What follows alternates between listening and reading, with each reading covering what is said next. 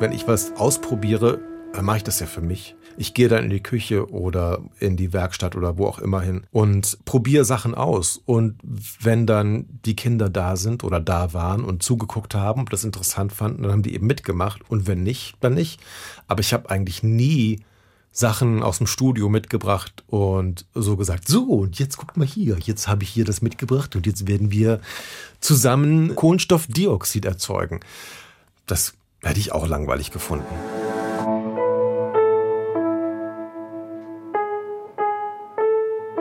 Eltern ohne Filter. Ein Podcast von Bayern 2.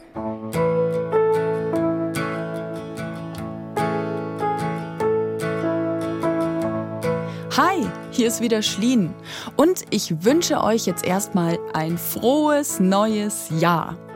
Ich habe auf Twitter von jemandem gelesen, ich hätte gern erstmal einen Monat Probeabo von 2021. Ich weiß noch nicht, ob ich mich drauf einlassen will. Kein Wunder nach diesem teilweise enttäuschenden letzten Jahr. Am Ende eines Jahres gibt's ja zum einen immer Jahresrückblicke, aber auch ganz gerne mal so Glaskugelblicke in die Zukunft, ins kommende Jahr. Was nimmt man sich so alles vor? Was will man denn jetzt so erleben? Und was steht vielleicht direkt bevor? Ich mache hier gerade so einen Blick in die Glaskugel.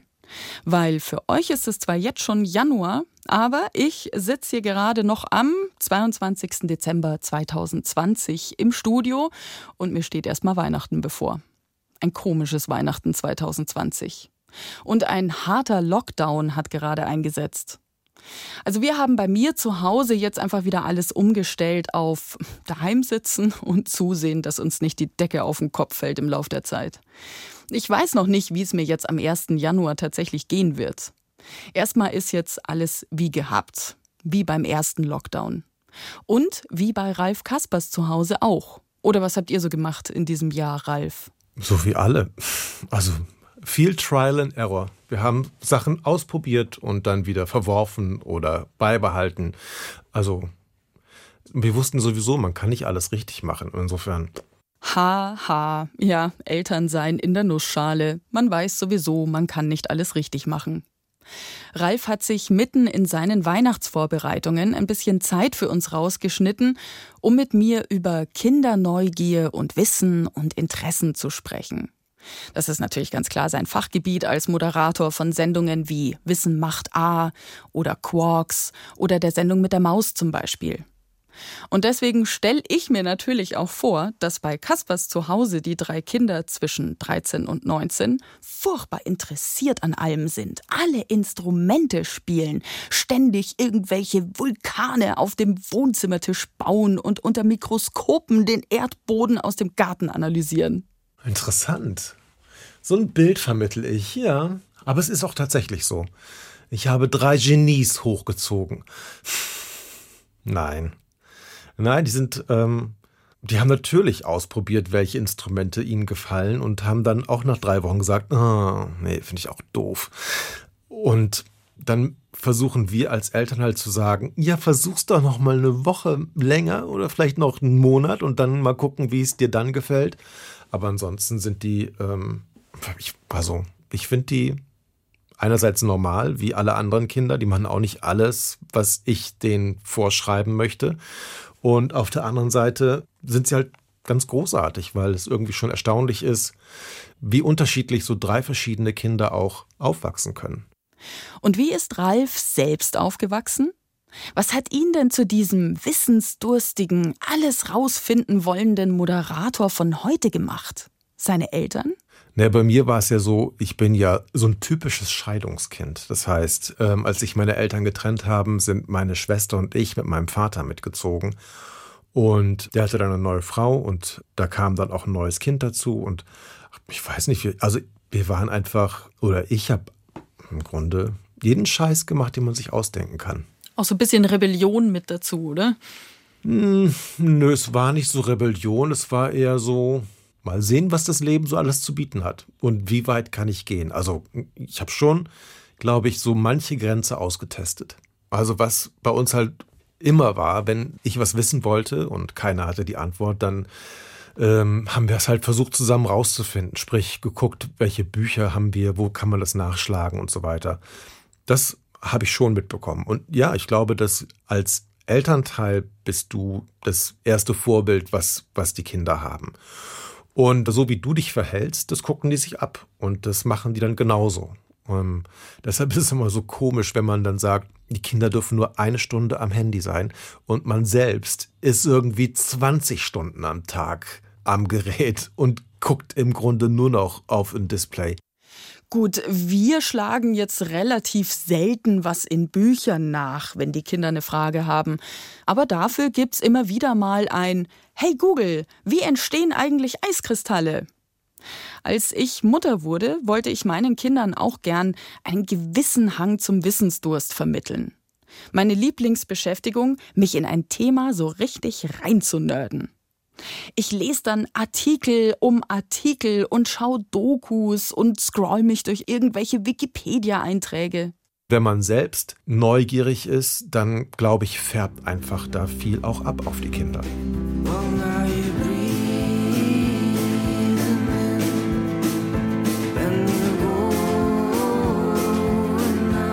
Ja, aber rumgoogeln kann ja jeder.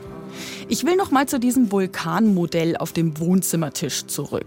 Wie kriege ich denn meine Kinder jetzt dazu, so ein Vulkanmodell auf dem Wohnzimmertisch mit mir auszuprobieren? Die sollen sich jetzt mit mir dahinstellen und Experimente machen. Nee, so mache ich das gar nicht, weil ich mache die Sachen ja auch direkt für mich. Das heißt, wenn ich was ausprobiere, mache ich das ja für mich. Ich gehe dann in die Küche oder in die Werkstatt oder wo auch immer hin und probiere Sachen aus. Und wenn dann die Kinder da sind oder da waren und zugeguckt haben und das interessant fanden, dann haben die eben mitgemacht. Und wenn nicht, dann nicht. Aber ich habe eigentlich nie Sachen aus dem Studio mitgebracht und so gesagt, so, und jetzt guck mal hier, jetzt habe ich hier das mitgebracht und jetzt werden wir zusammen ähm, was, äh, Kohlenstoffdioxid erzeugen.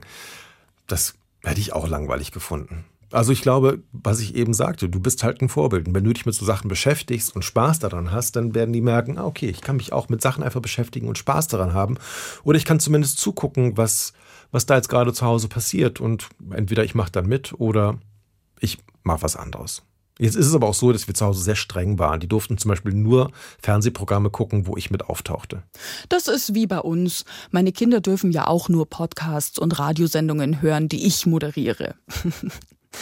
Also gut, wenn ich ehrlich bin, ich habe ja selbst gar keinen Bock, einen Vulkan auf meinem Wohnzimmertisch eruptieren zu lassen. So eine Sauerei. Aber es wäre schon schön, wenn wir hier als Familie im Lockdown mal was gemeinsam machen könnten. Das geht euch doch sicher auch so, oder? Jeder in seinem Zimmer, das ist ja Fahrt. Also bitte Tipps aus dem Hause Kaspers. Also wir haben ja einen Hund und eine Katze. Und was wirklich sehr, sehr toll ist, ist Tieren Tricks beizubringen. Und das geht auch mit Katzen. Also unsere Katze kann Sitz und Platz machen und auch ein bisschen Pfötchen geben, aber das ist bei ihr immer so heikel, weil die fährt sofort die Krallen aus und das tut dann weh. Aber Sitz und Platz kann man auch Katzen beibringen und zum Hund natürlich kann man alle möglichen Tricks beibringen. Und das, wenn man Haustier hat, ist man natürlich sehr im Vorteil.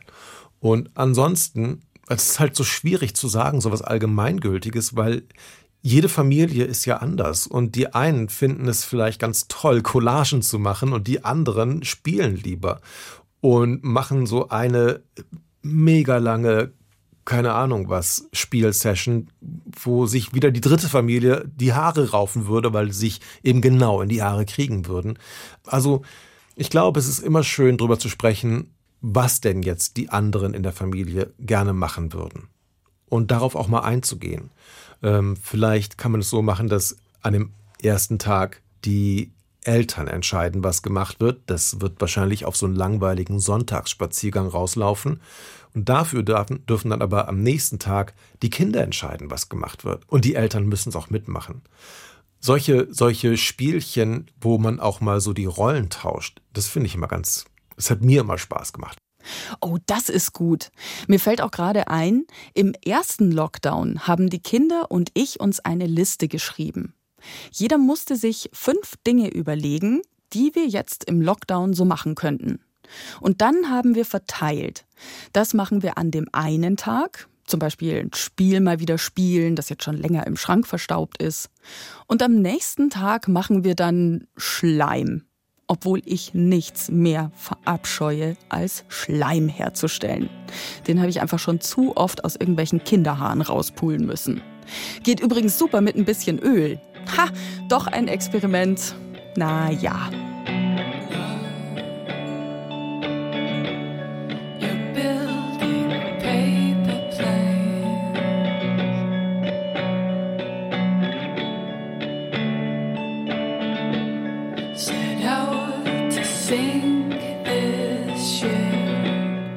Was aber auch was ist, was man super als Familie zusammen machen kann, reden. Nur worüber? Na und jetzt ratet mal, wer ein tolles Buch dazu geschrieben hat. Ralf Kaspers. 99 harmlose Fragen für überraschende Gespräche zwischen Eltern und Kindern. Auf den ersten Blick wirkt's fast ein bisschen wie diese Beziehungsgesprächskärtchen, die ich sehr merkwürdig finde, damit man als Paar mal wieder miteinander redet. Kennt ihr die auch? Grausam. Eigentlich grausam. Weil das, da ist so eine Anspruchshaltung dann dahinter. Wir müssen uns jetzt mal unterhalten. Das macht vielen Leuten Angst. Ich möchte mit dir reden. Oh Gott, was habe ich jetzt schon wieder gemacht? Ich wollte das genau verhindern bei diesem Buch. Deshalb habe ich ganz viele Fragen erstmal gesammelt und ähm, Antworten selbst geschrieben. Weil bei diesen Karten ist ja oft so, man hat nur die Frage und weiß nicht, oh Gott, wo soll ich, in welche Richtung soll ich jetzt überhaupt denken? Was, Hilfe. Und deshalb habe ich schon mal eine Antwort geschrieben und auch geschrieben, dass es keine richtigen und keine falschen Antworten gibt bei den Fragen, die ich da stelle. Es gibt einfach nur einen Austausch von Gedanken und das ist ja auch ganz, ganz schön einfach mal. Und da ist dann auch mal so eine Frage drin wie, welche Eigenschaft deiner Eltern findest du besonders doof? Zuerst denkt man dann, wenn man natürlich selbst Elternteil ist, so jetzt bin ich aber mal gespannt, was die Brut da so sagt. Aber man vergisst dann vielleicht, dass man selbst ja auch Kind ist und Eltern hat oder hatte. Und das gilt natürlich genauso für die Eltern, diese Frage, dass die sich überlegen, okay, was ist bei Oma und Opa von meinen Kindern eigentlich so richtig doof, was ich gar nicht machen möchte. Und plötzlich merkt man, äh, habe ich aber doch auch gemacht. Und das ist ganz interessant, dass man über solche Sachen einfach nachdenkt. Das fand ich so reizvoll dabei. Und das ist tatsächlich auch total interessant, wie viele Gespräche es ähm, dann auch bei uns gab, weil ich natürlich die Fragen gestellt habe, wenn ich nicht weiter wusste und nicht wusste, was ich schreiben sollte, habe ich die Frage gestellt und habe dann einfach das mir notiert, was der Rest der Familie so gesagt hat und merkte aber, wie das, wie man von ja, von einem zum anderen kam. Und das ist total nett. Ja, klar, würde ich jetzt zu meinen Kindern gehen und sagen, hey, ich habe hier so ein Buch mit Fragen, das will ich jetzt mal mit euch ausprobieren. Dann weiß ich schon ziemlich genau, was die Antwort drauf wäre. Boah, nee, muss das sein, ich habe noch einen Call, ich kann jetzt nicht, ich muss aufs Klo, ich bin raus. Aber da sagt Ralf, also so wie wir das gemacht haben, war es folgendermaßen. Immer wenn wir zum Beispiel irgendwo gerade Leerlauf hatten oder an der Ampel standen, dann kamen genau solche Fragen auf. Zum Beispiel, welchen deiner Sinne würdest du am ehesten abgeben, wenn du dich entscheiden müsstest?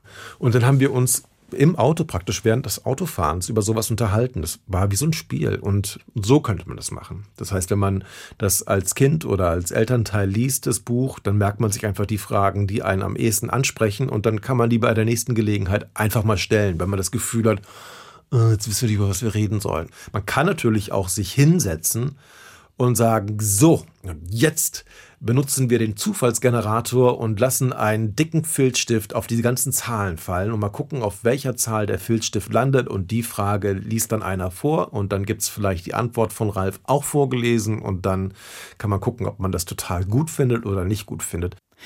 Und weil wir jetzt gerade so schön da sitzen, der Ralf und ich, jeder vor seinem Laptop, jetzt Zufallsgenerator ich äh, tippe einfach mal irgendwo hin und ich stelle dir dann die entsprechende Frage und du gibst mir äh, die Antwort. Machen wir mal mit zwei Fragen oder so durch. Also, Achtung, Zufallsgenerator. 73. Moment. Alle Sprachen der Menschen verstehen oder mit Tieren reden. Ja. Was würdest du denn sagen? Was hättest du gerne? Ich glaube, ich würde tatsächlich gerne alle Sprachen der Menschen verstehen, weil mit Tieren habe ich das Gefühl, gibt es. Äh,